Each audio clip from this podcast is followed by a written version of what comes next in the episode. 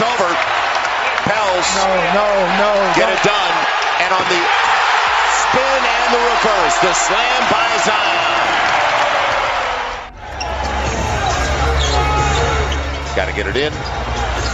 It'll come into Valanciunas. Back to Ingram for the win. Yes! Three tenths of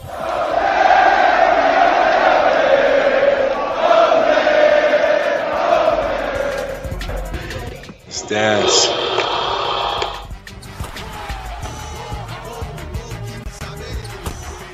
Olá, nação pelicana! Estamos aqui para mais um episódio do Let's Dance Podcast, o podcast brasileiro que cobre a sua franquia favorita, o New Orleans Pelicans.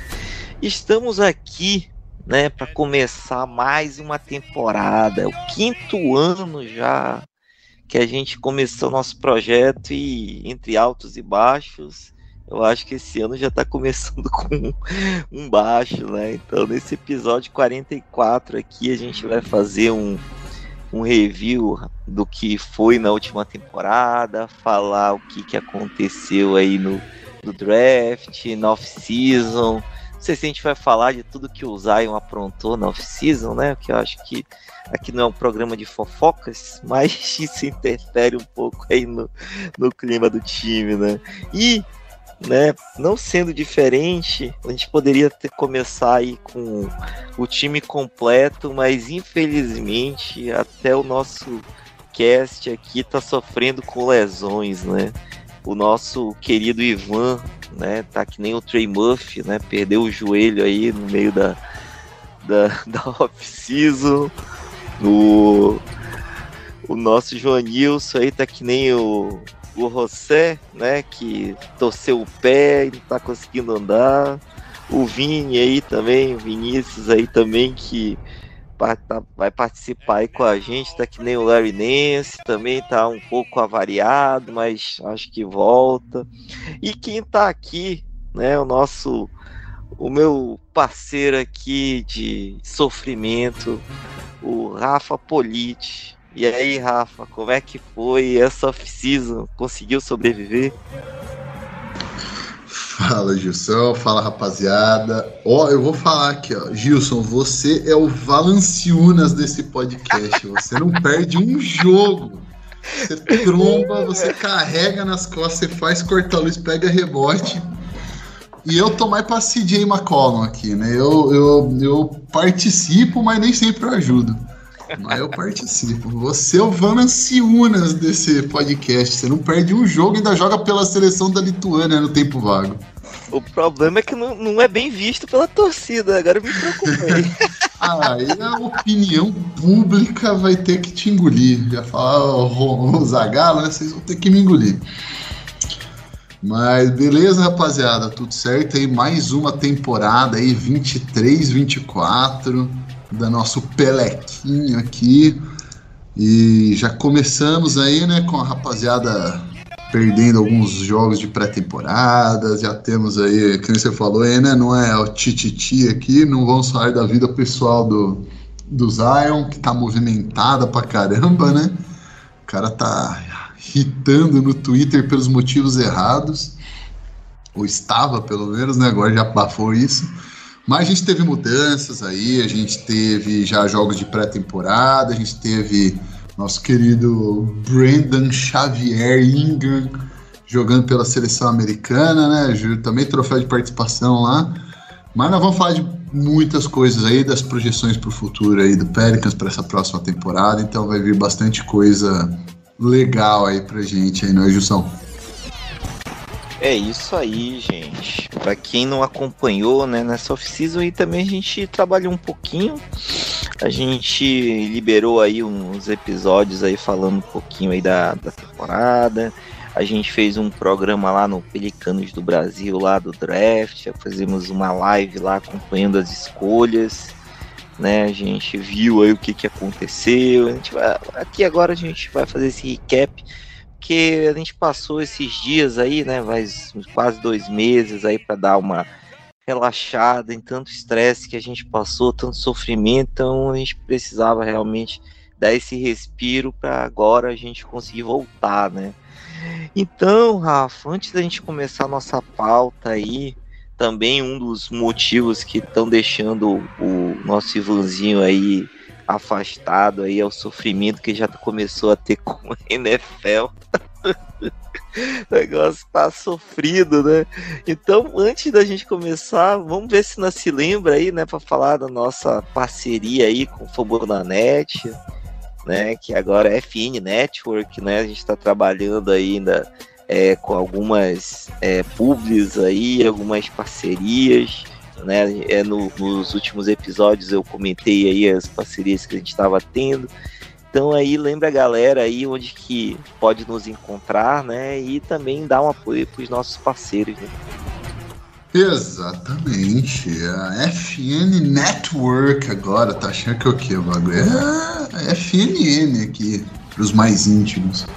Mas é, se você quiser ficar com seus cabelos brancos também com a bola oval e não só com a bola laranja, dá para você acompanhar os Saints lá. O Derek Carr, eu garanto para você que o Derek Carr vai te deixar com o cabelo branco. É, entre outros protagonistas aí, né, dessa patifaria que a gente vai chamar de temporada do, do Saints. Tomara que, que dê bom, mas eu não estou tão esperançoso assim também, né? Coitado do Ivan, nossa senhora, ele tá jogando a vida no level hard mesmo. É Saints, Pelicans, que mais? Eu não sei nem que time de futebol que ele torce, mas deve ser alguma desgraça aí também, né? Esse Vasco. Eu acho que ele deve estar tá alegre, Rafa, que o time da cidade dele, né, a Ferroviária lá, subiu uhum. da, Série C, pelo menos eu acho que ele teve o, o, a Ferroviária de Araraquara subiu, pelo menos eu acho que ele deve ter tido um pouco de alegria, né? Olha lá, mesmo que seja da Série C, mas tá, tá valendo aí, né? Mas é isso aí. Lá dá para você acompanhar NFL, dá para você acompanhar, obviamente, NBA. E eu, se eu não me engano, eu tô, eu tô conferindo aqui só para não falar besteira para vocês, mas tem todos os times da NBA no Fambonanet. Literalmente qualquer time da NBA que você quiser ver tem. Mentira, que eu descobri que não tem o Washington Wizards. De resto, tem todos. Uh, MLB, se quiser ver beisebol, que tem sabe, 150 jogos só na temporada regular, você consegue ver. NHL, se você curtir porradaria legalizada, NHL tem também. Tem, tem a parte do Fantasy lá, que é bem legal, que vai começar aí, né? A temporada de Fantasies da NBA. Então é legal ter um podcast só sobre Fantasy lá. É legal, dá para dar uma, uma agilizada aí se você começar meio mal aí a temporada do Fantasy. Aí você se liga lá que tem um podcast bem da hora sobre é, Fantasy. Então dá um salve aí pro Fambonanet, cola lá fambonanet.com.br, não é difícil. É, você pode colocar a gente nos agregadores aí também, você pode colocar no Spotify, pô, a gente tá em todo lugar aqui, né? YouTube, e também no YouTube, no canal do Pelicanos do Brasil, né? Acha, você consegue achar o nosso podcast também, então a gente a gente está tentando dominar o planeta Terra, né? O Pelicans precisa ajudar a gente aí, né? E os caras precisam jogar um pouquinho mais de 40, 29 jogos aí, né? Mas a gente está fazendo a nossa parte, né, Gilson? Estamos mesmo, estamos nos esforçando aqui para ver se pelo menos a gente aumenta aí um ou dois mais ouvintes aí, porque o time tá ajudando, realmente não tá ajudando a gente, não. Pô, a gente tá, a gente tá se esforçando igual o ataque do Pelicans, cara. tenta, tenta, tenta é o 26 ataque. Não é por falta de tentativa. Ai, caramba, tá certo. Então, pessoal, vamos lá para nossa pauta. Então, gente, eu não queria lembrar aí como é que foi a temporada passada, porque ela acabou de uma forma melancólica pra gente, né? Terminamos aí com um recorde de 42 vitórias e 40 derrotas, né? Sendo com a nona melhor campanha na Conferência Oeste. Fomos para o play-in, mas infelizmente caímos para o Oklahoma City Thunder, né? Do, do grande Shea Gildius Alexander, né, que realmente conseguiu aí derrubar a gente, Josh Gidey fazendo o jogo da vida aí. Então a gente acabou caindo, né? Não fomos nem. Dort, Gilson. Ludort deu trabalho para nós, né? Exatamente. Ah, Ludort. então a gente acabou realmente caindo, né? Não fomos para os playoffs, né? E nisso a gente realmente amargou, né? Acabou a temporada muito antes do que a gente esperava. É, falando assim de realmente de resultados, né? A gente viu aí que até a lesão do Zion, né? Em início de janeiro, a gente estava com uma campanha, chegamos a liderar a conferência, né? A gente estava com um ataque que estava fluindo, a gente tinha algumas lesões, mas aquilo realmente foi o, o, o, ponto de virada da temporada aí que depois a gente amargou aí um das, dos piores ataques da liga, né? Apesar de ter permanecido com uma, uma das melhores defesas, mas o ataque ficou muito muito estagnado, muito dependente aí de, é, infelizmente é, não realmente não fluiu. A gente teve jogadores jogando machucados, como o próprio CJ McCall, né, que não estava muito longe, né, do, do que a gente mínimo que a gente espera dele, né. O pace também foi muito baixo, então assim realmente foi uma temporada aí para esquecer, né. Então é, o que que a gente espera dessa temporada, já fazendo já essa projeção, né, procurando alguns algumas projeções aqui, então pelo resultado que a gente teve e pela dificuldade, né, que a conferência ela tem se moldado, né, com times aí é, se reforçando, o próprio Oklahoma aí, né, que teve acabou com essa campanha aí bem positiva. Aí tem agora o, o Chat Home Green estre, podendo estrear, né? E, e no, no geral, né? Então a conferência espera-se uma conferência oeste muito disputada apesar do Denver campeão aí, é, a gente, as perspectivas é que talvez não tenha um favorito logo de cara, né? Então vai ter um achatamento aí das campanhas. Então aí por algumas projeções aí que a gente estava procurando, tem site aí projetando a gente nesse power rank aí da Conferência Oeste aí fora, até fora do play-in, né, em 11 primeiro. Mas assim, para quem gosta de estatística, né, fazendo a curva normal, assim, que seria aquela projeção média, né, de vitórias, a gente ficaria assim numa, numa situação aí, vamos, vamos dizer assim, média, em torno aí de umas 43 ou 44 vitórias, né? Isso, né, com um time é, saudável, vamos dizer assim, razoavelmente saudável, então a gente teria já uma campanha nesse sentido caso a gente, até vou bater aqui na madeira aqui, realmente, para afastar essa má sorte, né? A gente realmente tiver algum tipo de problema de lesão, e realmente a gente já cai aí para em torno de umas 38, 39 vitórias aí. E isso aí, ou play-in, né? Ou talvez até fora realmente da briga, né? Como está sendo projetado aqui por esses sites aí que a gente estava pesquisando aqui.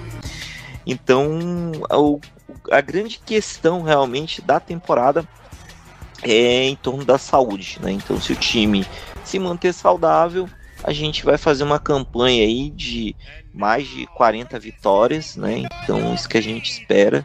Então, a gente já viu aqui na pré-temporada que o Willi foi bem é, conservador aí quanto ao uso dos titulares, porque realmente é, isso realmente não pode acontecer se o time pensa em dar um passo né, em, na busca aí uma campanha consolidada no playoff e até tentar avançar um pouco mais dentro do playoff.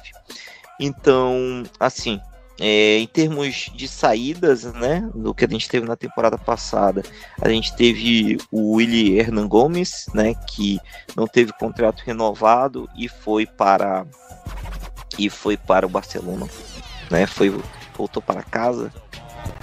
É, e, e com ele saindo, né, além dele a gente teve o Gary Temple, né, que também saiu.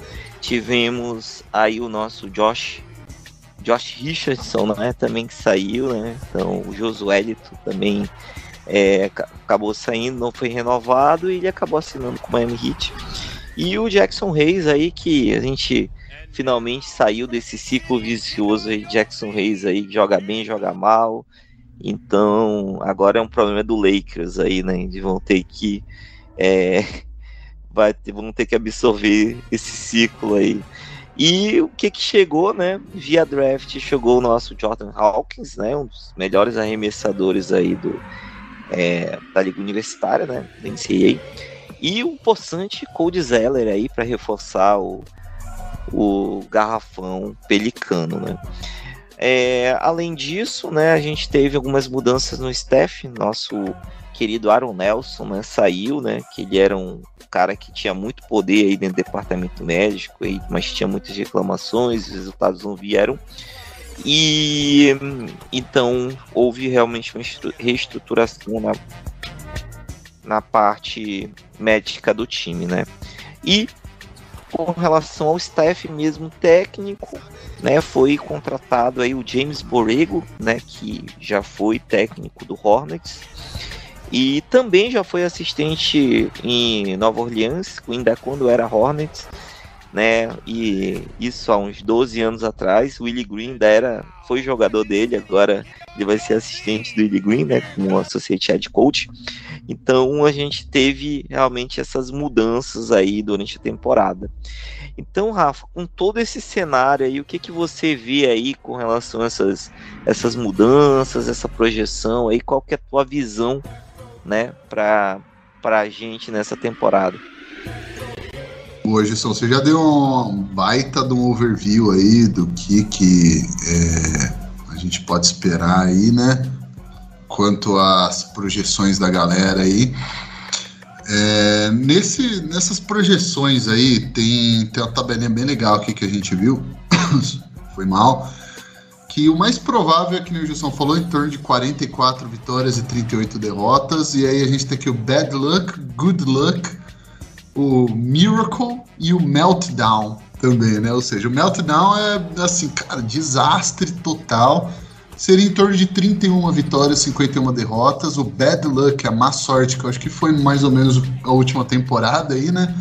Em torno de 38 vitórias e 44 derrotas. O Good Luck, então seria a gente ter né, uma boa sorte quanto a lesões aí seria em torno de 49 vitórias e 33 derrotas, e o Mira, Miracle, né, o Milagre, seria em torno de 56 vitórias e 26 derrotas a projeção. Então eu não acho que seria totalmente surreal a gente projetar entre 42, 40 vitórias e 49 vitórias. Vai ficar entre isso aí, que é uma baita variância, né? Mas eu acho que aí a gente deve ficar nessa média de 44, 45 vitórias, 43 vitórias, que não é muito diferente da última temporada, né?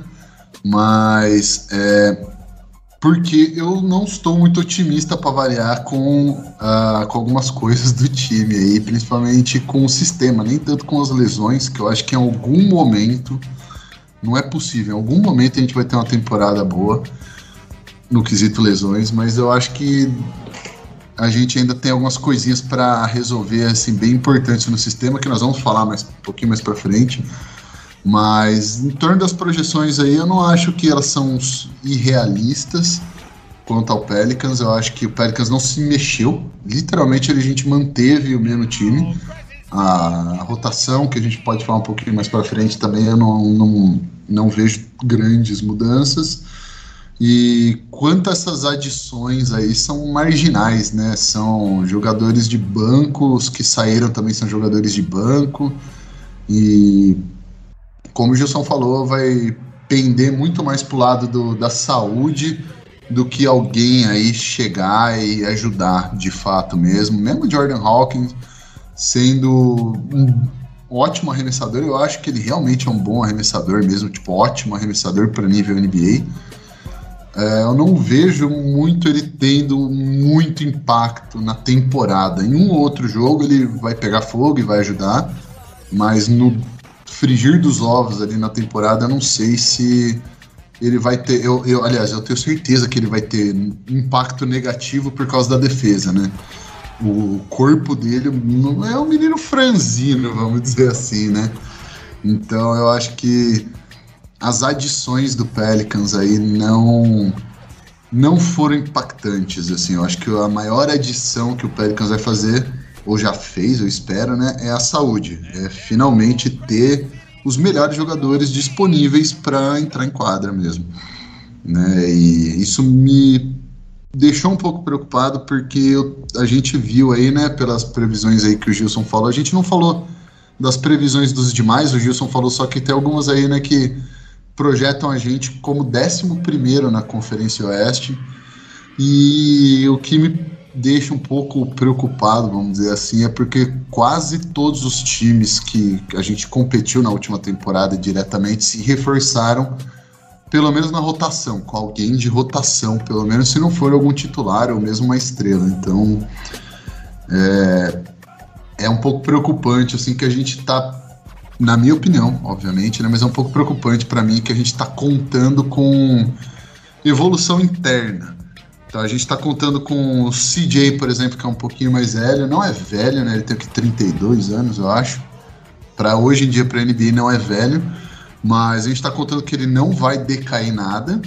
E ainda está contando com evolução interna de alguns jogadores mais jovens, né? Então, é, essa evolução aí passa por individual dos jogadores, mas também passa pela equipe técnica do Pelicans aí, né? Então, isso que me deixa um pouco com o cabelo um pouquinho arrepiado aí é confiar que essa evolução interna vai acontecer, porque tirando as estrelas do Pelicans nos, nas últimas temporadas, aí basicamente tirando o Anthony Davis, vamos falar assim, né? Tirando o Anthony Davis, eu não sei se eu me lembro de algum jogador que evoluiu assim, que você pega e fala, caramba, velho, esse cara virou um difference maker. Esse cara agora ele, ele consegue ganhar jogos pra gente. Esse cara deu salto. Não sei, você se lembra de algum, Gilson? Eu, eu esperava essa temporada que fosse o Trey Murphy. Mas, assim, o Ingram já chegou meio que com, né, na troca do Anthony Davis, chegou meio que com o status de que seria o time dele, mais ou menos, assim, dele, do Zion, né, quando a gente conseguiu a pique. É, aí fez a troca, então meio que ele já chegou meio que bancado, vamos dizer assim, como ele foi meio que a grande joia junto com as picks. Foi ele meio que a grande joia, assim, da troca, mas então eu não sei muito bem se ele virar um All-Star foi um salto, claro, mas tinha, tem algum jogador nessa, nesse passado aí, mais, um pouco mais recente do Pelicans, que você se lembra que deu um salto mesmo, que você pega e fala assim, cara, evolução interna, esse cara ficou bom mesmo, e isso aqui foi incrível. Você lembra de alguém, Gil? Não, não lembro também. pois é, pois é. E aí é complicado porque eu vejo no Trey esse cara que ia dar o salto essa temporada, né? É, ele foi absurdamente eficiente. Pra vocês terem uma ideia do. Quando eu falo absurdamente eficiente, eu tô falando de Zion Williamson. Tipo, eficiência nível Zion Williamson. O Effective Field Goal Percentage e True Shooting Percentage nada mais são do que estatísticas avançadas que compilam o, os arremessos que esses jogadores uh, arremessam, né? Arremessos que eles arremessam é sensacional, mas os arremessos que eles tentam em quadra e dá pesos de acordo com o tipo de arremesso, né? Se é um arremesso mais eficiente, menos eficiente, ele tem mais peso ou menos peso. Então a gente consegue ter uma ideia boa de quem arremessa eficientemente e converte esses arremessos eficientes também e quem não arremessa, mas converte, quem arremessa e não, que não arremessa não converte. Então, tanto o effective field goal percentage quanto o true shooting percentage, o líder foi o Zion, obviamente, porque ele é um dos jogadores mais eficientes da NBA. Porém, o segundo mais eficiente do Pelicans e por um cabelinho foi o Trey Murphy. Então, de effective field goal percentage, o Zion teve 61,5% e o Trey Murphy foi segundo com 61% meio por cento atrás do Zion, que é um dos caras mais eficientes da liga. No True Shooting Percentage, menos diferença ainda, 65,2% para o Zion, 65% cravado para o Trey Murphy. Então, esse era o cara que eu, é, eu tava esperando que fosse dar esse salto mesmo. Eu esperava que a eficiência diminuísse, mas ainda continuasse alta, porque eu queria ver ele ter mais oportunidades, né? Logo, eu não tô tão otimista assim com o Pelicans, porque eu não sei da onde mais que a gente vai tirar um salto aqui dentro do time. Eu espero que o Dyson dê um pequeno salto, pelo menos. Eu espero que o Herb Jones ofensivamente dê um salto, mas essas adições aí que você falou, Gilson, não eu não acho que movem nem para frente nem para trás a, a, nossa projeção, entendeu? Acho que são neutras e a gente ficou um pouquinho para trás porque os nossos adversários se reforçaram. Então, é, não, não sei, não estou muito otimista quanto ao Pelicans dar uma, um salto, uma evolução, a menos que seja uma mudança significativa no esquema de jogo, né? Pois é, cara, realmente essa mudança a gente não vai ver. A gente tinha realmente o Trey, se ele não tivesse machucado, né? A gente já esperava aí até que talvez tivesse uma possibilidade de ele entrar como um no time titular, né? Mas essa vai ser uma briga interessante, né? Entre um, um arremessador um melhor defensor do time, né? É uma, uma discussão que a gente vai ter durante a temporada aí com relação a isso, né? Em algum momento da temporada. Mas é, realmente concordo com você. Internamente a gente vai depender aí de, de alguém pelo menos dar uma melhorada. O Dyson aí, pelo menos o que eu vi, né? Que ele jogou é, pela seleção australiana. É, ele também é, jogou os jogos da pré-temporada tentando buscar um pouco mais aí de protagonismo, né, um pouco mais de é, tentar realmente mostrar que, que ele merece um, um espaço na rotação. Né? Então vamos, vamos ter que ver realmente como que vai ser a evolução aí na temporada e quem que pode dar espaço, se o Kyra aí vai conseguir alguns, alguns minutos, mas a gente vai falar isso na sequência, porque antes de falar desse sistema, né, como você já, já iniciou aí a, a, o assunto, é, eu queria levantar aqui o que, que a gente teve, né, de lesões, que era algo que a gente não queria ouvir falar, mas aconteceram, né, o nosso querido Trey Murphy teve que se submeter a uma, uma cirurgia, então ele vai voltar só em meados de dezembro, né? Então a gente já esperava já começar é, já bem né, a temporada, mas infelizmente isso não vai acontecer. O, o José também teve um problema aí no, é, no tornozelo, né? Também está se, tá se recuperando, né? Então, por isso que eu comentei sobre o Kyra. Talvez ele vai ter que vai ter esses minutos no início da temporada para mostrar o que, que ele ainda pode contribuir ou virar moeda de troca, né? Que a gente vai falar mais da frente também. E o Larry Nance também que teve também teve um, um problema aí e não começou a pré-temporada com o time, mas tem uma expectativa dele já no começo da é, início da temporada já é, voltar, né, e poder contribuir. Então, em termos de sistema, né, como o Rafa falou, é, a gente teve o a contratação, né, do James Borrego. James Borrego ele é um uma, um técnico com uma mentalidade mais ofensiva né, já trabalhou em Nova Orleans, já trabalhou com o Popovich, com o Spurs, né, então ele é adepto aí realmente de um ataque mais fluido, né, de transição, com arremesso de três, movimentação de bola, foco em arremessos do corner, né, do canto de, de três são os arremessos aí que são mais efetivos então essa contratação se dá muito pelo resultado que o time teve, né? É, porque era um, era um ataque muito dependente aí da, das estrelas e a gente viu que com os 29 jogos do Zion aí, o que a gente viu depois aí foi um, um time aí muito lento, sem transição, com um ataque muito é, muito devagar realmente. Então ele veio para fazer isso. Então, nesses primeiros jogos, a gente já viu que o time arremessou mais na bola de três é, do corner, que era algo que a gente sempre quis ver mas não acontecia, né?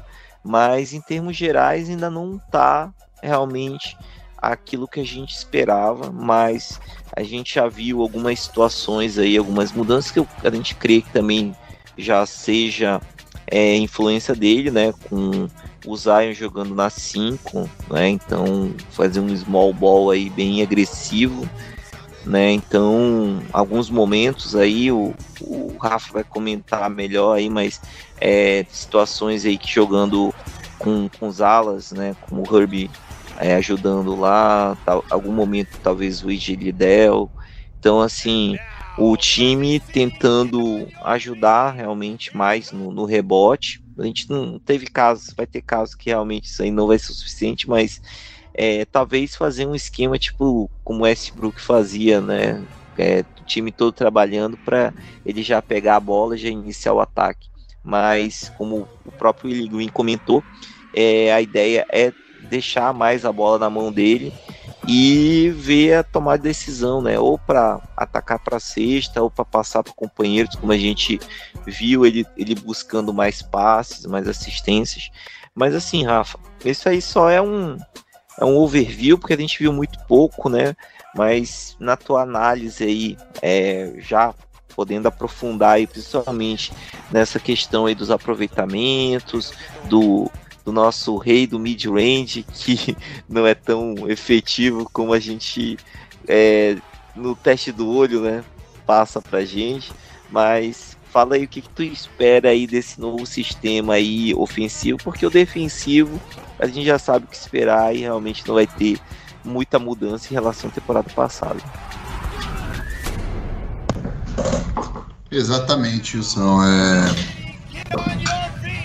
é bom, é bom ter uma mudança, principalmente na filosofia ofensiva, né? Porque como, você, como a gente já falou aqui, né?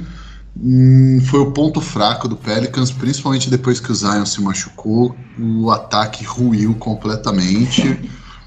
Tudo bem que a gente também ficou sem o Ingram, então ficou muito difícil mesmo. Só basicamente a gente só tinha o, o CJ como um jogador assim acima da média ofensivamente e principalmente alguém que pudesse criar, né? Então ficou bem complicado para o Pelicans, mas mesmo quando o Ingram voltou, é, a gente ainda viu o ataque penando mesmo, suando sangue ali para fazer 100 pontos.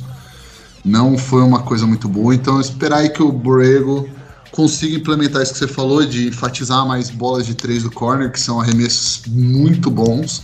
São além de serem bolas de três, são as bolas de três mais eficientes, né? Então é de fato o arremesso mais valioso da NBA é você conseguir gerar bolas do corner, né, do corner para três pontos. Vamos ver se ele consegue. Pela pré-temporada não vi nada de diferente, mas também os titulares jogaram 18 minutos, 16 minutos, então não sei nem se dava para para ver alguma coisa com tão pouco tempo desses caras jogando né, na pré-temporada. Mas é, o que. O, aliás, uma curiosidade antes de eu falar do sistema, né? E de alguns jogadores né, em específico, é que o Borrego, né, ele já trabalhou no Pelicans antes. E ele já trabalhou, se eu não me engano, com quando o Monty Williams era técnico e ele já foi técnico do Willie Green quando o Willie Green era jogador pelo Pelicans, né? Então temos aí familiaridade entre eles, aí eles já se conhecem super bem, vamos dizer assim, né? De outros carnavais. Mas falando do, do, sistema aí, né, e do que, que a gente, eu gostaria que melhorasse, ou do que a gente poderia esperar aí, né, misturando isso tudo aí, é basicamente, assim, começando pelo Zion, né, na 5, qual que é a grande vantagem de você jogar com seu, seu pivô, né, o seu center, seu 5, sendo um cara 6-6, né, sendo um cara relativamente baixo, mais baixo que o Ingram, por exemplo, bem mais baixo que o Trey Murphy. É, qual que é a vantagem de você jogar com o Zion na 5? É justamente a bola na mão dele. Porque você força o outro time a, umas, a sair da zona de conforto defensivamente deles. Eles vão colocar um cara menor para marcar o Zion, muito provavelmente, ele consegue, ele tem o playmaking para achar arremessadores ou cutters, caras cortando para cesta, ele consegue fazer outras jogadas que não seja ele atacar a cesta sempre. Então esse é o grande trunfo de você jogar com ele lá embaixo, você jogar um small ball com o Zion na 5. Resta saber se o, se o Willie vai se aproveitar disso e se os outros jogadores vão seguir também, né? O que o Willie tá falando, o que o Willie espera que esteja pregando. Porque é, essa é a grande vantagem. Se a gente não for usar isso como na temporada passada, a gente demorou, sei lá, 15, 20 jogos para botar a bola na mão do Zion mesmo, para liberar, né, para tirar as rédeas do Point Zion. Se a gente for esperar de novo, esse ano vai ser mais do mesmo. A gente vai começar mal de novo a temporada até a gente dar o braço a torcer e entender que a vantagem de ter o Zion é a bola com o Zion. Então, pô, eu acho super fofo, todo mundo toca na bola, point five, é, roda a bola para todo lado, mas no fim das contas, é, o Zion é o cara único. Nenhum outro time tem um cara como o Zion. Então a bola tem que ser nele, ele tem que ser o foco. Então eu espero que isso seja enfatizado bastante, porque na pré-temporada não foi, até foi uma quote aí, né? Foi uma, uma, umas aspas aí do Willie que me deixaram extremamente decepcionado quando ele falou que ele ainda não tinha trabalhado nenhuma jogada né, nenhum, nenhum, nenhuma movimentação, nenhum trabalho para o Zion com a bola na mão. Eu não sei o que, que ele estava fazendo então, né?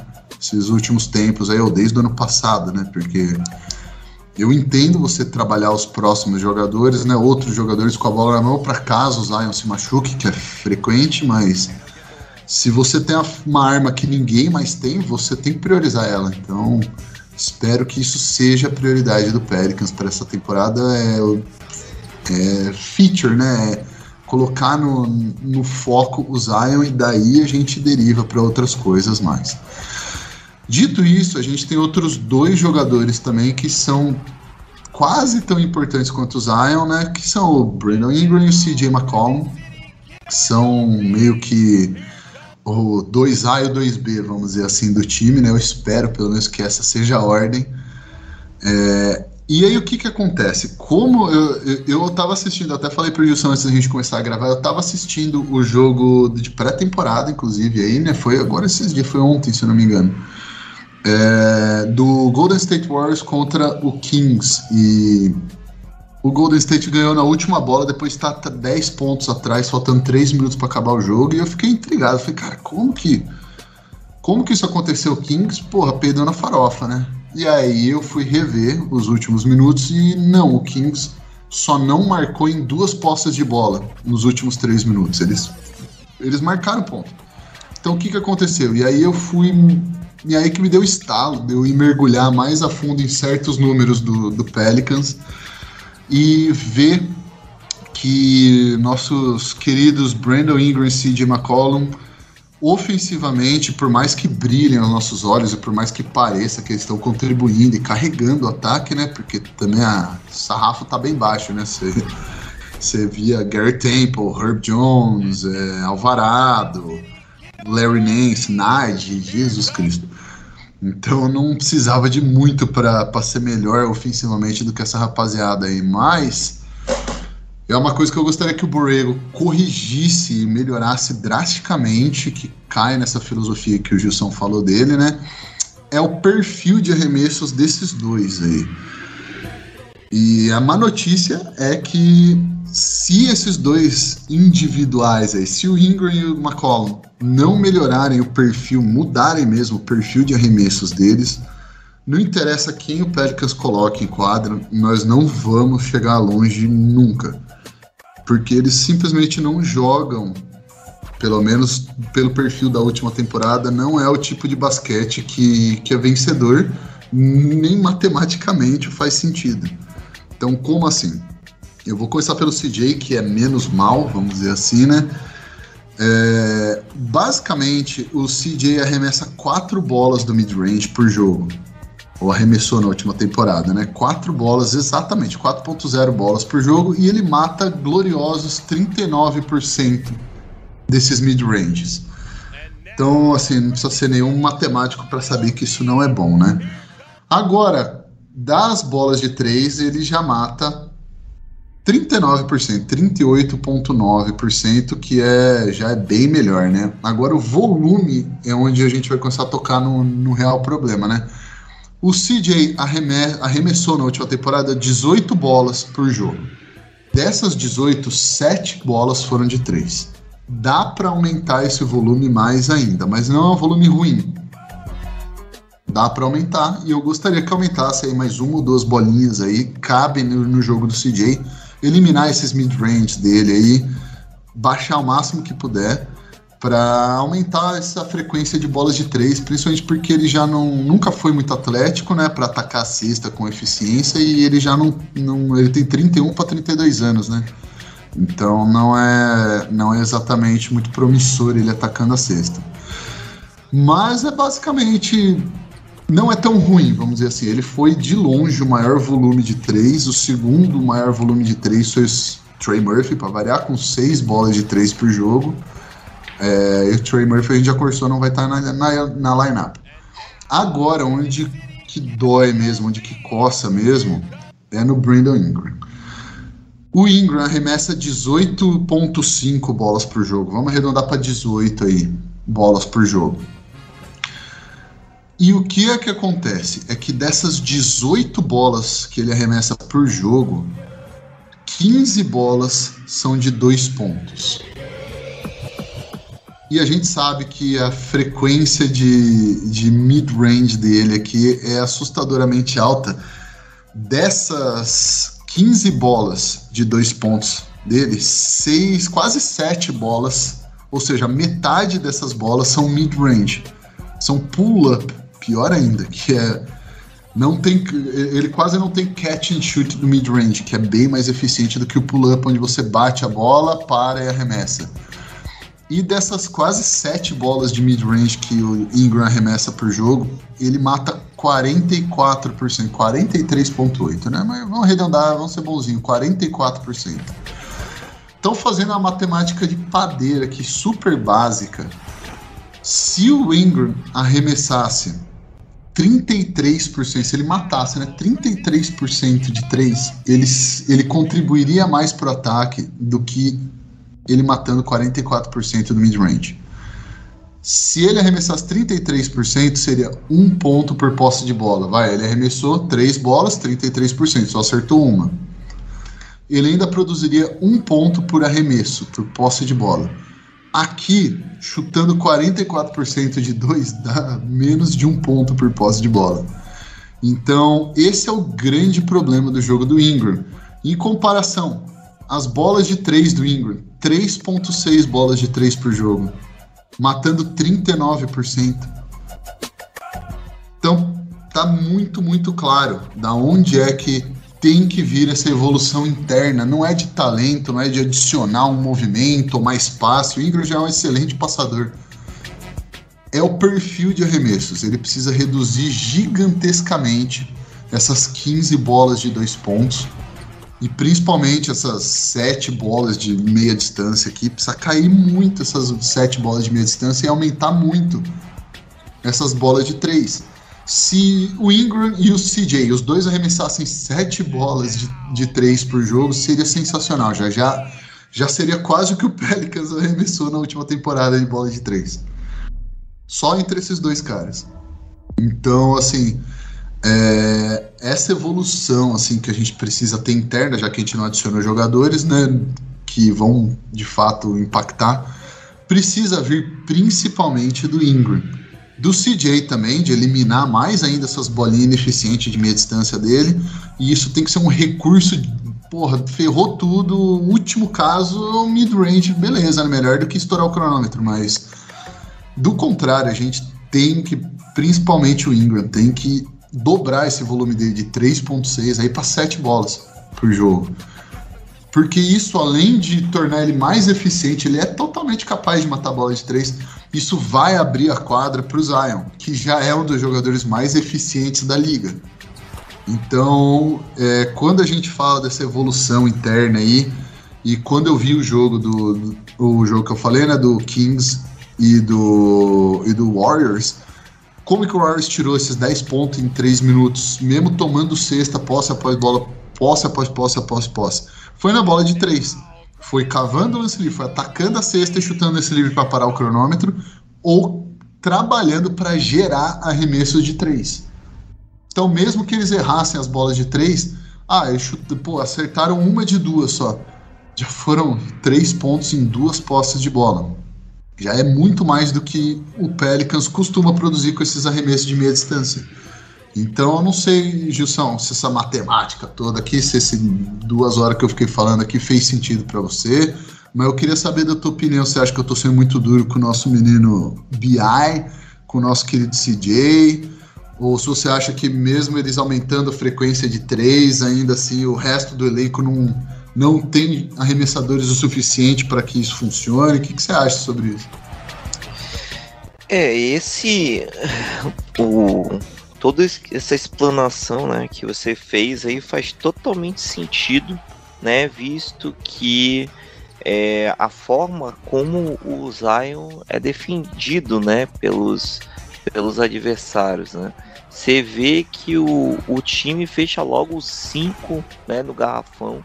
Então, por quê? Porque ele sabe que o time não vai não vai chutar de três, né?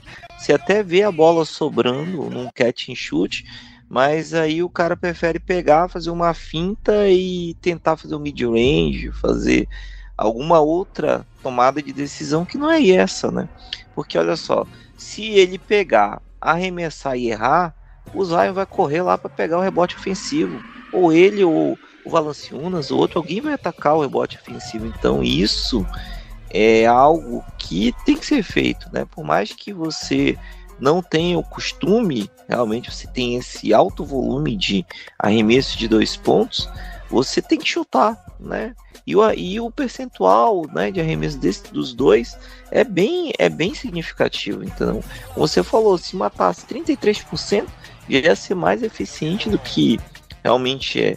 Então, a, um dos, o Dyson, né, até eu percebi que ele tem é, por mais que ele não acerte, mas pelo menos ele está tentando chutar um pouco mais, né? Então, se ele aumentando um pouco desse volume dele, também ajuda. Então, é algo. O Herb também, né? Nesses, é, nesses jogos ele tá tentando chutar, mesmo que ele erre, né? Que o pro torcedor, né? Que, que não entende as estatísticas, pô, o cara tá, só tá errando, só tá. É, só tá é, desperdiçando arremesso, mas isso gera com que o time ataque mais o, é, o rebote ofensivo, né? Então, realmente é algo que tem que ser feito. Espero que realmente eles assimilem, né, o que o Borrego tá passando para eles. E assim, fazendo isso, o Zion vai ter mais espaço, como você falou, e o ataque vai fluir mais, né? Então, é isso que a gente espera e que realmente o sistema comece a funcionar e o mais importante que a gente não tenha mais lesões, né? Então isso a gente espera que até meados de dezembro o time consiga assimilar e consiga dar esse esse salto aí, né, das, dessas peças aí que a gente espera que pelo menos mudando esse perfil de arremesso a gente já consiga ver uma diferença na produção ofensiva do time. Então, eu acho que é, a gente tem, temos que esperar, né? Como é que vai ser esse início de temporada. Esperamos que seja positivo. Vamos ter uma tabela aí que vai favorecer a gente, jogando um pouco mais em casa, tendo jogos aí também não tão difíceis. Vai ser uma tabela equilibrada, né? Mas é, esperamos aí que o time consiga pelo menos arrancar bem para não, vamos dizer assim, ficar precisam correr atrás do prejuízo depois. Mudando aqui de assunto, né? A gente falou aqui nosso querido Kyra Lewis, né? Que realmente está no, no ano, né? Para definir como é que vai ser o contrato dele. Já era para ele ter recebido uma extensão, mas ele se machucou, teve vários problemas aí realmente para voltar. Né, foi colocado aí na, no jogo do play-in depois de não ter jogado nada durante a temporada, né? Não sei que fator foi esse que o Willie Green viu aí para colocar ele naquele jogo contra o Oklahoma. Mas por que, que a gente está falando dele, né? Porque hoje o Pelicans está acima né, da Luxury Tax. O time nunca pagou, né? Nunca pagou multas né, por esse CD teto salarial, né? Até um, um contrassenso, né? Da, da, do Saints, né? Que sempre está acima do, do, do teto salarial e, e, e, acaba sempre dando um jeito, né? De burlar o teto, adiantando é, pagamentos, renegociando contratos, mas no basquete isso nunca aconteceu, né? Hoje o time está acima do é, da taxa, né? Em torno de quase 3 milhões, 2 milhões 936.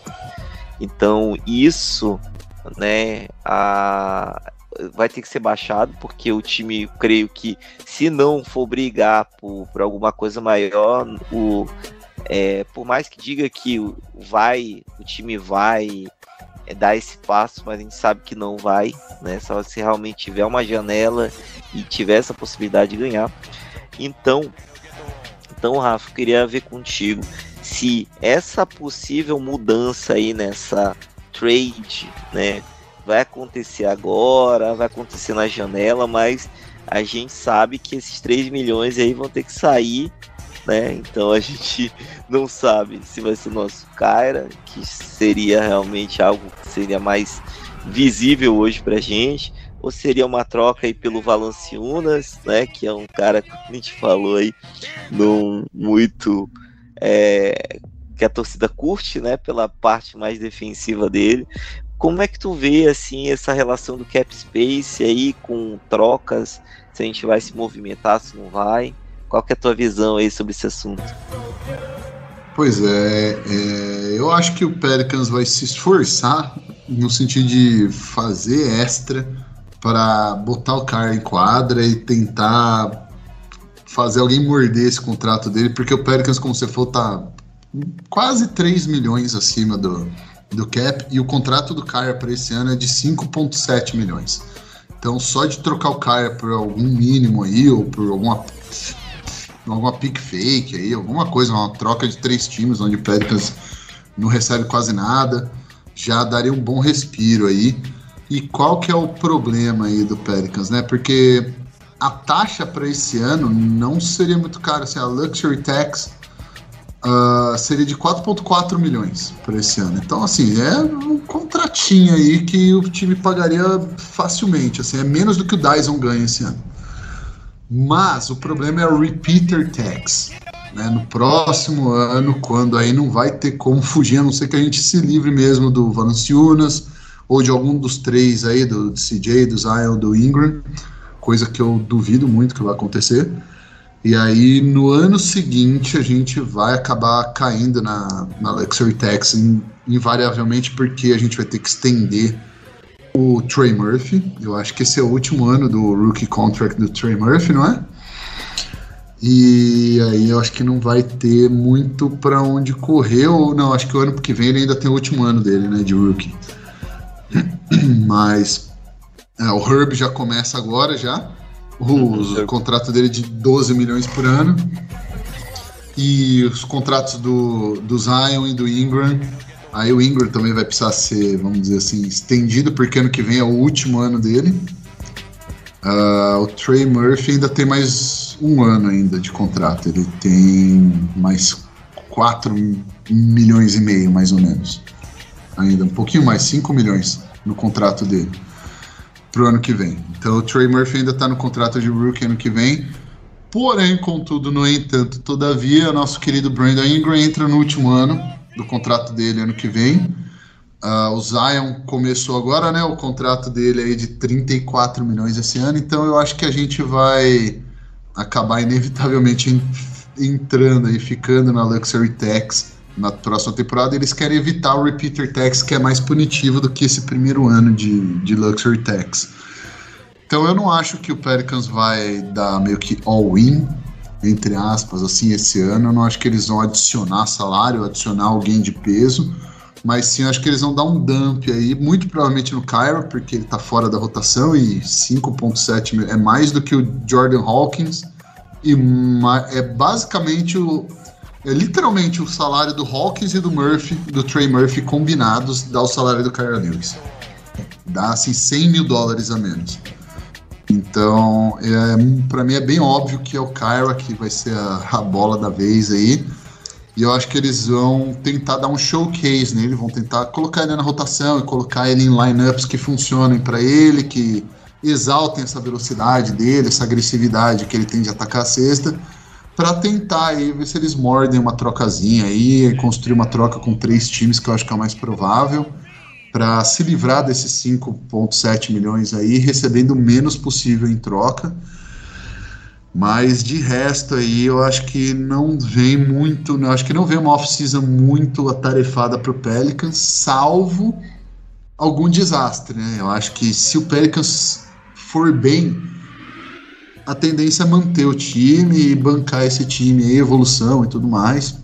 Agora, se o Pelicans for mal, se a gente começar a temporada perdendo, ou então terminar a temporada com um recorde negativo, não for nem para play-in, ou então se mantiver no play-in, é, se, se a gente não mostrar evolução essa temporada, eu acho que aí sim vai ter alguma sacudida aí, basicamente no Valanciunas. O Valanciunas, inclusive, eu acho que é o último ano dele esse ano. Eu acho que ele é um aspirante agora esse ano. Acho não, ele é um aspirante agora para essa temporada de 15,4 milhões. Então eu acho que se o se a gente chegar na, na, trade deadline e a gente tiver mal, tiver abaixo de 50%, para mim isso é mal. É, eu acho que a gente tem uma boa chance aí de ver o Valanciunas dando tchau aí pra gente e o Pelicans tentando trazer algum tapa-buraco aí só para terminar na loteria logo a temporada e dar uma remexida aí nesses contratos um pouco maiores aí. Larry Nance, por exemplo, é, tem mais um ano depois desse, então talvez ano que vem ele seja ele vai ser um inspirante, então talvez ele possa ser envolvido na ciranda, mas que nem eu disse, né? Eu acho que tudo depende do, de como a gente vai chegar próximo da trade deadline. Se esse time não funcionar de novo até a trade deadline, Aí eu espero que algumas mudanças um pouco mais impactantes, como essa Valanciunas, talvez até o Larry Nance, é, quem mais que pode ser negociada aqui? É difícil, porque o Pelicans ele é muito top-heavy de salário. Né? A gente tem três caras aqui, que são o CJ, Zion e o Ingram, contando para 75% do cap.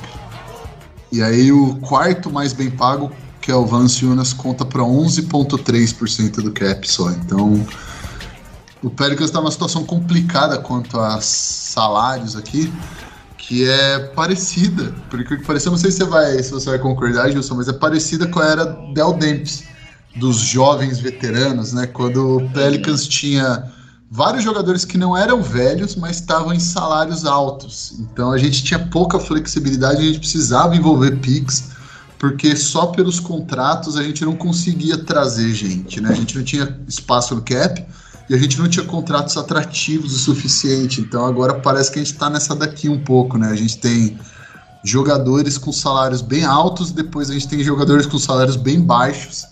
Então fica esse meio que esse limbo aqui, onde os caras que ganham um salário mais intermediário aqui são o Valanciunas, o Herb e o Larry Nance todo mundo, o resto é tudo abaixo de 6 milhões de dólares. Então fica um pouco complicado para o Pelican se movimentar. E aí eu não sei se você concorda, o que, que você acha aí, mas eu acho que a ciranda, a bola da vez é com certeza o Kyron. E se der tudo errado, o Valanciunas também vai entrar na brincadeira aí na trade deadline.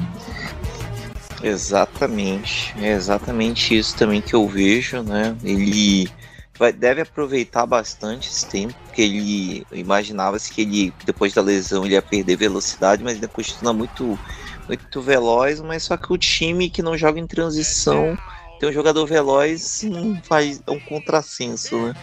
Então realmente ou muda uma uma forma de aproveitar melhor ele, ou ele melhora o jogo de meia quadra, que a gente não viu muito, muita evolução, né? Que Uh, apesar de ter velocidade, não tem tanta explosão, então até para fazer um, um, drive de ataque assist, é, ele não, não tem muito dessa explosão para conseguir. Então, realmente, estamos é, numa situação aí que é, para fazer essa adequação deve é, ter alguma mudança.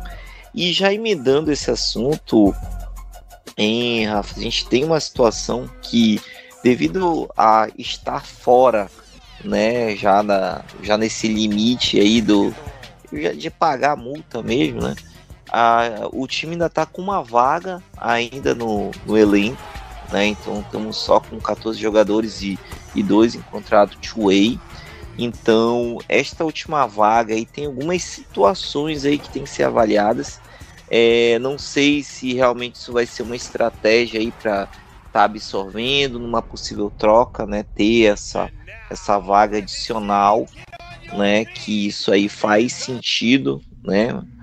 É, ou realmente você vê que dá para trazer mais alguém que possa contribuir, né? Ou um veterano, tipo o Will Barton, né? Como foi foi comentado aí em alguns rumores aí durante a, a pré-temporada, né? Um Jamaica Green, né? Um jogador assim que, que possa ter mais tempo de casa, né? É, até reeditar uma dupla aí, Biombo e Coldzella, quem sabe. Né? Então Ave teria, teria essa situação. Ou também apostar em algum, algum jovem aí que, que ainda tem talento, mas que não não não está sendo tá sendo aproveitado, né? Como um Jalen Noel ou Darius Besley, né? Que pode ser esse um arremessador, né? Alguém que pode passar quadra, pode dar uma versatilidade, ou provavelmente também chutadores, né? Um Matt Ryan lá, que meteu aquela bola lá, espírita lá naquele jogo contra o Lakers, né? Um Terence Ross aí, um chutador aí também muito louco aí, mas também que, que pode pegar fogo. Então, assim, o que, que tu imagina dessa, dessa última vaga do elenco aí? A gente vai fazer algum movimento, vai contratar alguém ou vai deixar esperando aí uma futura troca? Pois é, eu tô com uma listinha aqui de free agents, não é nada sexy, mas tem alguns nomes aqui que eu acho interessantes aqui, que a gente poderia dar uma, talvez uma olhada, mas de fato eu não acho que nenhum deles seria assim, é, needle mover, né? Algum cara que contribuiria, que você fala assim, porra, aí ajudaria, né? Mas Desses daqui, os que eu mais gosto são wings que conseguem arremessar de três. Então, eu gosto do Will Barton, apesar dele não nas porcentagens não serem lá essas coisas, não brilharem os olhos, eu ainda acho que ele é um cara que consegue atribuir coisas aí, consegue trazer coisas que o Pelicans precisaria. Mas o meu favorito, assim, que vai talvez chocar algumas pessoas é Terence Davis, que estava no Sacramento Kings na temporada passada. É, ele é um bom defensor, ele é um cara que é, ele é microwave, né? Então assim, quando ele esquenta a mão, cai bola pra caceta, mas é, quando ele não tá muito quente, vamos dizer assim, ele não, não, cola, não contribui tanto assim, mas eu acho que isso daí cairia num outro ponto que eu gostaria, agora eu vou ser massacrado, mas eu gostaria que o Pelicans se livrasse do Nad Marshall. Por incrível que pareça, eu acho que ele faz. Eu acho que o problema é que o Willie gosta muito dele. E aí o Willie pende pro lado dele em situações onde ele não é capaz de contribuir. Então a gente meio que precisa salvar o Willie dele mesmo. Então eu entendo que ele é bom pro locker room, eu entendo que ele é vibes, ele é porra, parceirão da galera e tudo mais, mas eu não consigo ver no Pelicans, assim, quando o Pelicans está completo, quando o Pelicans, se o Pelicans estiver ganhando jogos e competindo, eu não consigo ver o que, que o skill set do, do Nard adiciona para um time completo, para um time que está ganhando, jogando da maneira mais eficiente. Então, para mim, esse Terence Davis seria um upgrade em relação a ele. Tem 26 anos só, então não seria é, não seria algo assim, tipo um cara velho, um cara que não vai produzir. E, por exemplo, o Will Barton tem 33, né? Então já é uma boa diferençazinha aí. Mas é, eu gostaria de ver, assim. E o, e o inclusive, poderia ser um sweetener, né? Poderia ser um uma coisa para tornar o contrato do cara mais atrativo, já que o contrato do, do nosso queridão Nad Marshall é de 1,9 milhão de dólar e ele é expirante também esse ano. Então, ou o Pelicans renova com ele por um valor provavelmente mais alto, ou então ele dá uma procurada aí, né? Então, assim, que eu gostaria de ver de fato mesmo seria Terence Davis, ele tem o mesmo tamanho do Nad, 6'6", é... Mas de resto aqui é complicado, cara, porque tem essa Hamidou Diallo, Kendrick Nunn, Austin Rivers, Jesus Cristo, eu não quero ver nem pintar de ouro aqui. TJ Warren, Michael Green, que nem você falou. Tem nosso gostoso Raul Neto. Tem, quem mais? O Michael Carter Williams. É, não tem muita. Terence Ross. Uh, quem mais? Meu Deus do céu. Não tem mais ninguém aqui, viu? É meio que isso aí mesmo. Então, não sei, cara. Eu não acho que o Pelicans adiciona ninguém, infelizmente, a menos que o Pelicans troque isso daí que você falou. Pode ser uma estratégia mesmo de manter um roster spot aberto, mas para mim não sei se faz tanto sentido, porque o Pelicans não, não acho que está em posição de receber dois jogadores por um. Então, o que eu espero, no fundo mesmo, assim, eu gostaria que o Pelicans fosse atrás, que eu falei, Terence Davis, mas uh, o que eu espero que aconteça é um dos caras do, de Training Camp Exhibit Dan, é, Two-Way, um desses caras aí, provavelmente o Seabron, já que ele já estava aí ano passado, uh, seja convertido, que nem o Alvarado, uh, para um contrato normal, obviamente não de quatro anos, mas pelo menos seja convertido para um roster spot mesmo. Eu acho que é o caminho mais lógico para o Pelicans, ainda mais dado o passado do Pelicans aí, de tentar desenvolver a galera na, no Squadron, né? E aí trazer para o time principal quando tem lesões ou quando precisa mesmo, quando faz alguma troca. Mas tá aí meus, minha pequena e singela contribuição. E Rafa, tava até pesquisando aqui, porque eu me lembro aí da, de algumas situações aí criminais aí que o Terence Davis se meteu, usados de violência doméstica aí é uns Ah, vai pro Hornets então. É, vai pro Hornets isso daí que realmente eu, eu não, não, eu não eu e algumas outras pessoas ia ser muito fã aí dessa ficha criminal aí depois do, de se livrar do Jackson Reis aí um parecido não sei se a torcida vai vai vai abraçar né? que realmente mais um alguém com ficha é, criminal aí. Né? Mas o Malik, o Malik Beasley foi condenado também, não foi? A galera pois tava é. nele, né? Pois é, cara. Mas, assim, só um ponto aí de atenção aí, que realmente às vezes a gente foca aí no jogador e tem algumas polêmicas que podem trazer aí outras, outras complicações. Mas, claro, justíssimo, justíssimo. É, vamos, vamos seguindo aqui. Então, então, Rafa, sim, eu acho que é, de gerais é isso, né? Vamos esperar aí como é que vai ser o desenrolar aí da, da temporada, que começa agora no dia 25, né? A gente está gravando alguns dias antes, já assistimos tudo que a gente tinha de pré-temporada, já passamos raiva, já vimos os bagres em quadra, vendo que, que a gente se algum teve alguma evolução, né? Agora é aguardar os primeiros jogos né, a gente deve voltar aí já no, já no início de novembro aí já com alguns jogos aí já para uma visão aí do, do que, que o time tá tá produzindo, né? Se esperamos aí que nenhuma nenhuma lesão ocorra. Então, daí a gente avaliar como que vai ser né, a temporada aí pra gente. Né? Até lá, esperamos aí que os nossos lesionados também voltem, né? E daí a gente tenha mais, mais quórum aí pra gente discutir um pouco mais. Tá bom? Em Rafa, de, é, de comentários finais, né? Só queria que, antes de tu se despedir, que tu falasse um pouco aí desses. É, tu falou um pouco do Cibron, né? Que realmente é, tem uma característica aí, né, de ser um Westbrook dos pobres, né, como já foi comentado aqui no nosso grupo aí, mas um cara aí que, que ano passado não jogou e agora vai iniciar a temporada é o EJ Liddell, né, gente, é até bom ver aí alguém mais para essa rotação de bigs, mas assim, do AJ Liddell ou do talvez aí, né, o Kaiser Gates, né, que também é um arremessador. O que que esperar aí desses caras aí? Eles vão poder contribuir em algum momento na rotação ou são aqueles caras que só vão aparecer se realmente o negócio é, a gente já viu que foi já foi pro saco, né? é, pois é, é, Tem a minha opinião e tem a do Willy, né?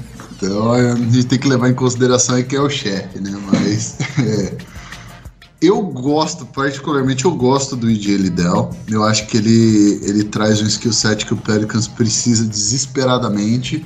O único problema é que ele é do tamanho do Zion, né? Então ele não é alto também. E ele vai depender. Ele não tem explosão, obviamente, do Zion, já tá vindo de lesão, então. Não, nada. De estilo de jogo, nada parecido. Só de tamanho, né? Mas o EJ, eu realmente acho que ele poderia ser. Uh, poderia ser um cara aí que mordisca em um fim de banco aí, que mordisca alguns minutinhos por jogo, baseado no que ele traz, que é o quê? É, rebote. O cara, ele não é grande, ele não, grande no sentido de alto, né? Ele é um bicho é forte, mas não é alto, então acaba sendo uma desvantagem para ele mas ele é relentless, né? Ele não desiste, ele vai atrás de tudo que é rebote, fora da zona de rebote dele. Ele é bom no box out, apesar de ser jovem, né? Ele ainda tem que aprender algumas técnicas aí. A gente viu até na pré-temporada ele perdendo um outro rebote aí. Mas eu gosto desse fator rebote porque, principalmente nas lineups com o Zion na 5, esse time vai penar para pegar rebote. A gente não tem bons reboteiros no time tirando o Valanciunas, o resto do time não é exatamente muito bom pegando rebote. O Herb, particularmente, é frustrante ver os números dele, assim, ver a atividade dele nos rebotes. Eu não entendo muito bem o porquê. Mas então acho que ele pode trazer rebote. Eu acho que ele pode ajudar a proteger o aro, não como o principal defensor, mas como o de ajuda o cara que vem para ajudar, justamente por esse motor que ele tem, ele não para nunca, né? Então, eu acho que para algumas lineups ele pode ser uma, um bom complemento aí, principalmente quando lesões acontecerem, porque alguém vai se lesionar. Pode não ser grave, pode ser, ah, torceu um tornozelo, bateu o dedo no, no ar, alguma coisa ali, vai perder 10 dias. Mas ainda assim vai precisar de depth, né? Vai precisar de profundidade, então talvez eu acho que ele pode ser ali um fator que ajuda em algumas lineups aí. Eu gosto do jogo dele, sinceramente, eu, eu, eu tenho alguma esperança de que ele consiga aí, não nesse ano, mas talvez ano que vem, cavar uma, uma vaguinha aí na, na rotação do Pelicans. E ainda mais porque ele tem a bolinha de três, né? Não é exatamente um Kyle Korver mas ele tem uma bolinha de três que, se precisar, ele consegue arremessar. Jogo de meia distância, ele tem arremessinho de meia distância também. Que nem eu falei, se ele fosse tão bom assim, ele não tinha caído pro segundo round, mas é, eu acho que ele consegue ajudar. E o nosso gostoso Kaiser Gates é uma incógnita, porque ele é um arremessador, né? Ele não sei, ele playmaker é zero para ele. Ele tem tamanho, mas é um arremessador. E eu não, não vejo muitas coisas. Ele tá no two-way com o Pelicans, né? Mas eu não sei, eu não consigo ver ele, ele entrando em jogos do Pelicans, a não ser que já tenha tudo ido pro saco mesmo, machucou todo mundo, é um desastre, aí bota ele lá, né? Fazer o quê? Não tem nada para perder. Mas quem eu gostaria, só para complementar aqui, quem eu gostaria de ver, ainda mais com a ausência do Trey Murphy, virar um X-Factor, né? Virar o cara que, que a gente não esperava tanto, mas que vira alguns jogos pra gente é o Dyson, porque o Dyson tem uma combinação super interessante de tamanho, rebote e playmaking. Ele não tem um arremesso, mas como você falou muito bem, ele tem sido mais agressivo em arremessar de três nessa pré-temporada, na Summer League também. Então, eu acho que para essas, essas lineups mais baixas aí, onde a gente tem o Zion na 5, onde a gente Talvez até tenha o Valanciunas, mas sem o Zion, então, sei lá, sobe pro Ingram ficar na 4, ou então sobe até pro Herb ficar na 4, algumas lineups onde a gente só tem um reboteiro bom, seria interessante ter o Dyson ali, porque ele consegue trazer tanto playmaking quanto rebote, obviamente defesa, que é o cartão de visitas dele, né? Então eu espero que o Willie abra os olhos e dê um pouco mais de protagonismo, ou pelo menos minutos mais importantes para o Dyson do que na última temporada, porque ele traz coisas para a mesa aí que o Pelicans vai precisar. É isso aí, Rafa. Eu acho que você passou aí por todos os, os pontos que a gente poderia. A conversa que a gente imaginou que fosse bem, ser bem tranquila, né? bem rápida, mas sempre tem assunto, não é? Como a gente acaba demorando um pouquinho, sempre tem assunto. Então, agora é expectativa, né? Esses anos, esse agora, né? A expectativa tá baixa, mas nem aquele meme, né? Mas né? Tava baixa, mas do jeito que tá, né? É, então agora é esperar e vamos ver o que que acontece. Então, cara, vamos lá se despedir aí do pessoal, né? Já tá escutando a gente há mais de uma hora e, e pouquinho aí, né? Então, pra. Acho que deu pra matar a saudade de falar aí de, dessa franquia que a gente tanto sofre, né?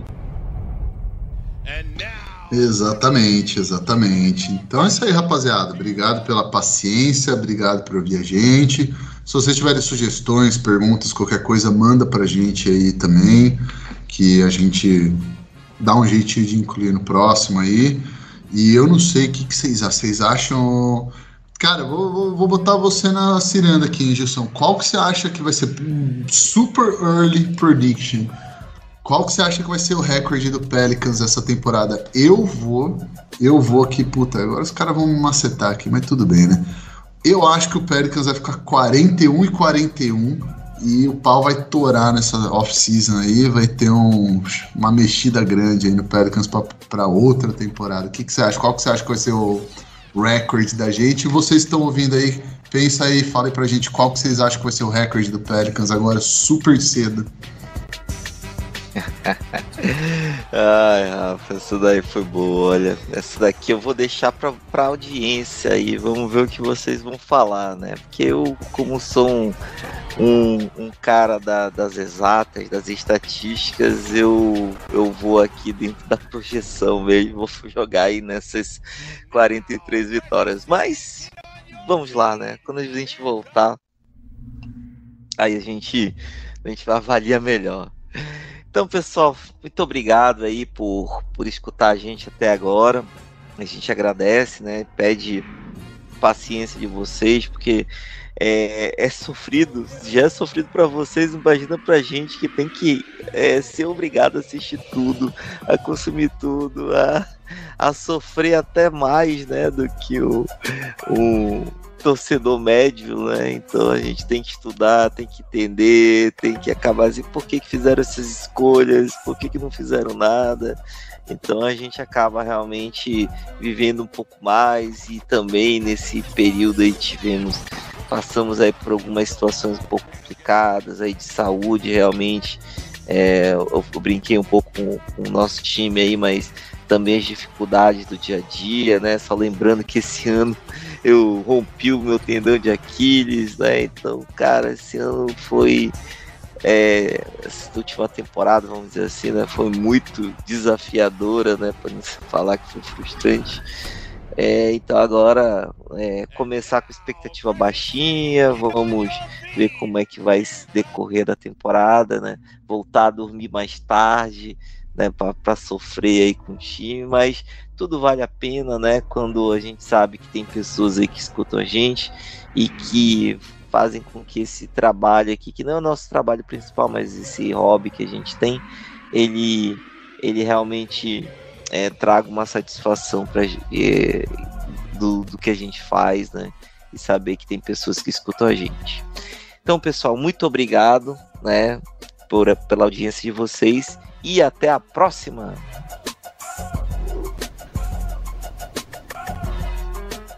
Esse podcast faz parte do site Fambonanet. Acesse fambonanet.com.br.